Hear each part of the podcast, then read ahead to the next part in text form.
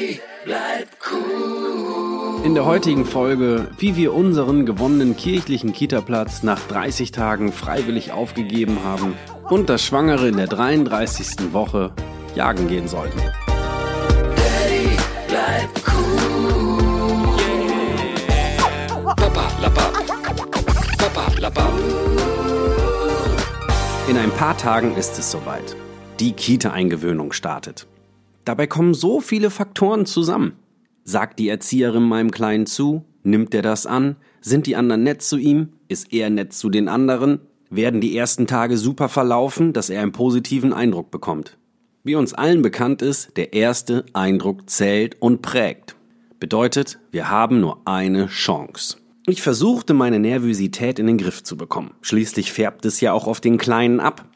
Und Kita sollte was Gutes sein, was Schönes, wo wir alle jeden Morgen entspannt und gelassen hingehen. Uns verabschieden, jeder hat seine Zeit und kann sie für sich nutzen. Das Kita-Konzept war teiloffen. Bedeutet, der Kleine hat die Möglichkeit, sich selbst zu entscheiden am Morgen, ob er in die Werkgruppe geht, in die Turnhalle oder in die anderen Möglichkeiten, die ihm geboten waren.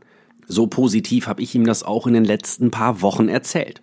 Meine Nervosität musste ich in den Griff bekommen. Ich suchte im Internet nach dem Wort Kita-Eingewöhnung. Dabei landete ich auf einer Frage einer Schwangeren, die in der 33. Woche war. Ich weiß, das hat überhaupt nichts mit der Kita-Eingewöhnung zu tun, aber das muss ich euch kurz erzählen.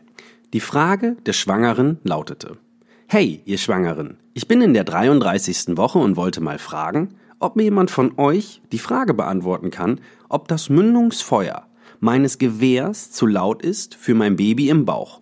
Ich wollte am Wochenende zur Jagd gehen. Jetzt stellen wir uns das Ganze einmal bildlich vor. Wenn plötzlich eine Schwangere in der 33. Woche mit einem erschossenen Reh über der Schulter im Wald mit rauchender Knarre dir beim Joggen entgegenkommt. Zurück zur Kita-Eingewöhnung. Da waren wir ja vorhin stehen geblieben. Auf dem Fahrrad hinterfragte ich gedanklich, ob ich das Informationsheft der Kita richtig gelesen hatte. Wir waren völlig überladen.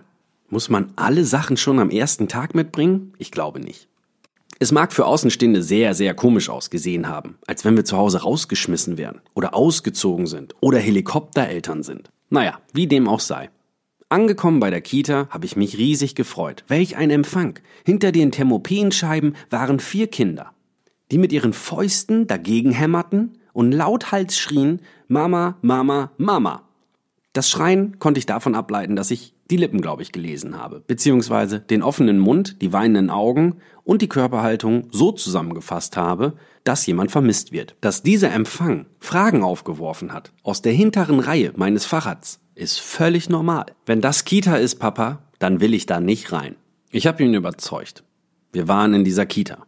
Und das Ganze 25 Tage lang.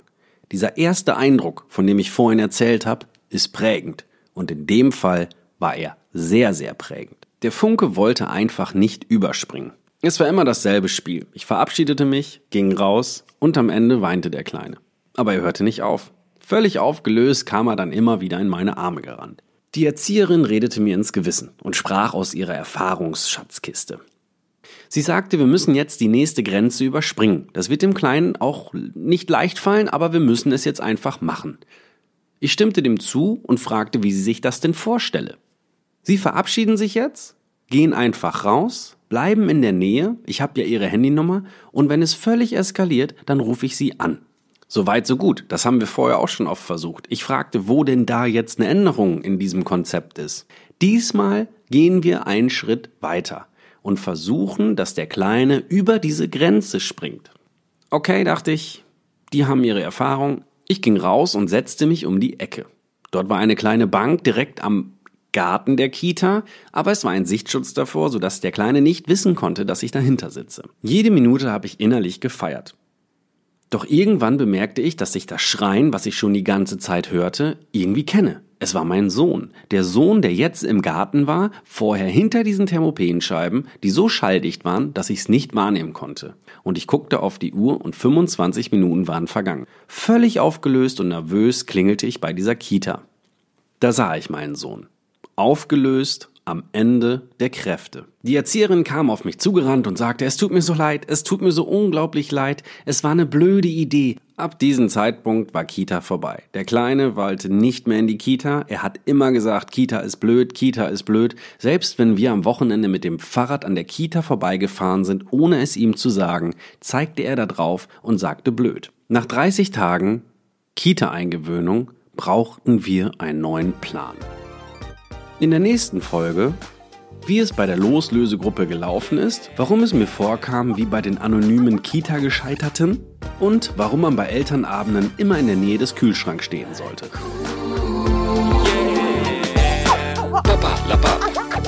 Papa, la Papp.